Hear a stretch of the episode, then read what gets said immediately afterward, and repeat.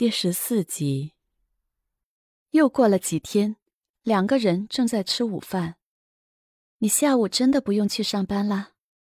嗯，不用了，我下午带你去看桃花。于是吃完了饭，两个人便去了城外的一个山谷。果然，一大片的桃花已然盛开了。一很开心，笑着说：“这里真美，美得不像人间，倒是像仙境了。”他们玩闹了半天，坐下来休息。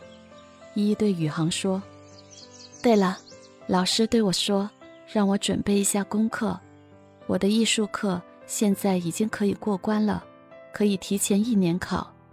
可是你的文化课提前一年考，你考得过去吗？”“嗯，我不知道，可能考不过吧。”“你干嘛要提前考？好好珍惜我们的高中时光不好吗？”你将来去艺术院校，我要去名牌大学的，以后就没有在一起读书的机会了。嗯，你说的有道理。你为什么不画画了？因为我妈妈，妈妈是为了帮我买画笔和染料的时候出了车祸，所以我从此就再也没有动画笔，也不想画了。画起来，就会想到妈妈的死，心就会痛。那以后你不用画了。我来画，画你，各种各样的你。等我以后开画展，把你画成我的压轴作品，让所有人都看看我的爱人有多优秀。依依笑着哄萧宇航，宇航很开心的看着他灿烂的笑脸。一个假期下来，两个人经常一起出去，这里玩玩，那里逛逛，日子过得格外的开心。宇航原本的冷漠和寡淡，似乎都被依依的灿烂给点燃了，变得比以前爱笑、爱说话了很多。这天，他们去逛街，刚好碰到了林叔和孟圆圆。林叔穿着那件白色的水貂绒背心，看起来娇俏而时髦。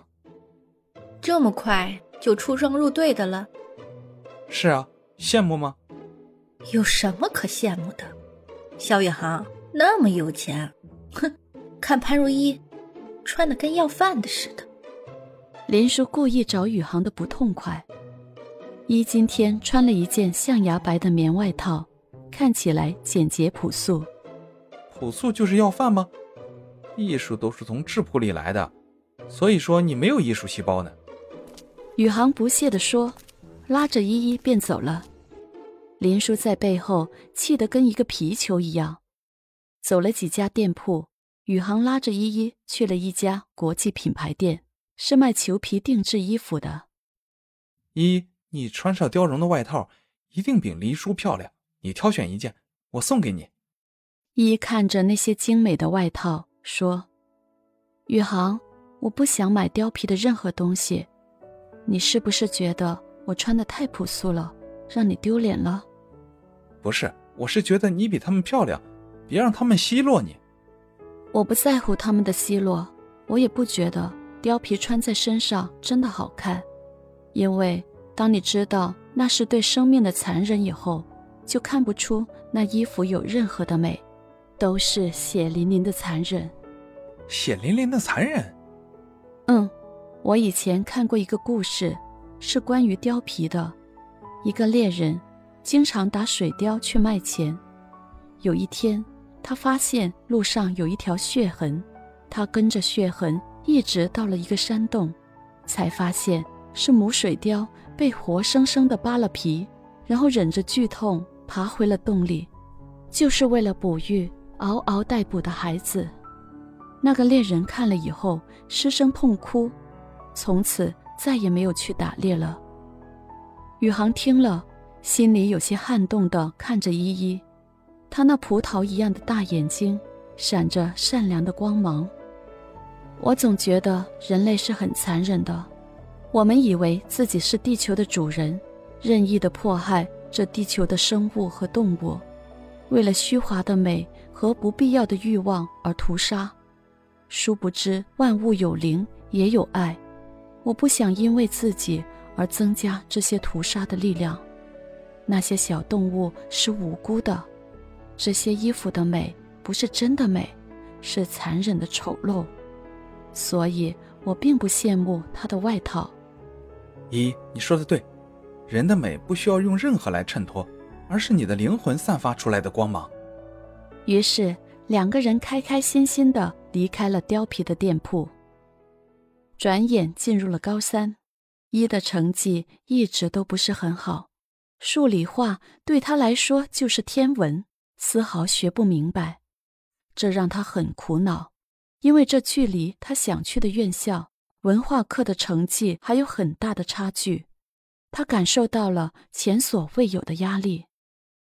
这一天，一进教室，一发现自己的同桌由默默换成了萧宇航。你怎么坐这了？怕什么？大家都知道你是我女朋友。可是你为什么要坐这里？依不安的看着周围那些有意无意的眼光。我是班长，帮助一下学习落后的同学总可以吧？可是曲老师，我已经和曲老师说过了，他同意了，你放心吧。依终于安心下来。话说，依依。你怎么这么简单的题都不会啊？不会就是不会，还需要找一千个理由吗？一无辜的看着宇航，用他的话反问了回去。这你学的倒是很快。肖宇航哭笑不得的看着他。你如果想去那所大学，至少要比你现在的成绩高四十分，才是安全可靠的。我知道，最少三十分。所以以后每天我给你补习一个小时。你不要偷懒，要认真学习。啊，那会不会影响你的成绩啊？我不能影响你的成绩。放心，我每天下午少睡一个小时而已。不过我牺牲这么大，你要对我好一点。嗯，我会对你好的。你怎么每次都是这么可爱的表情？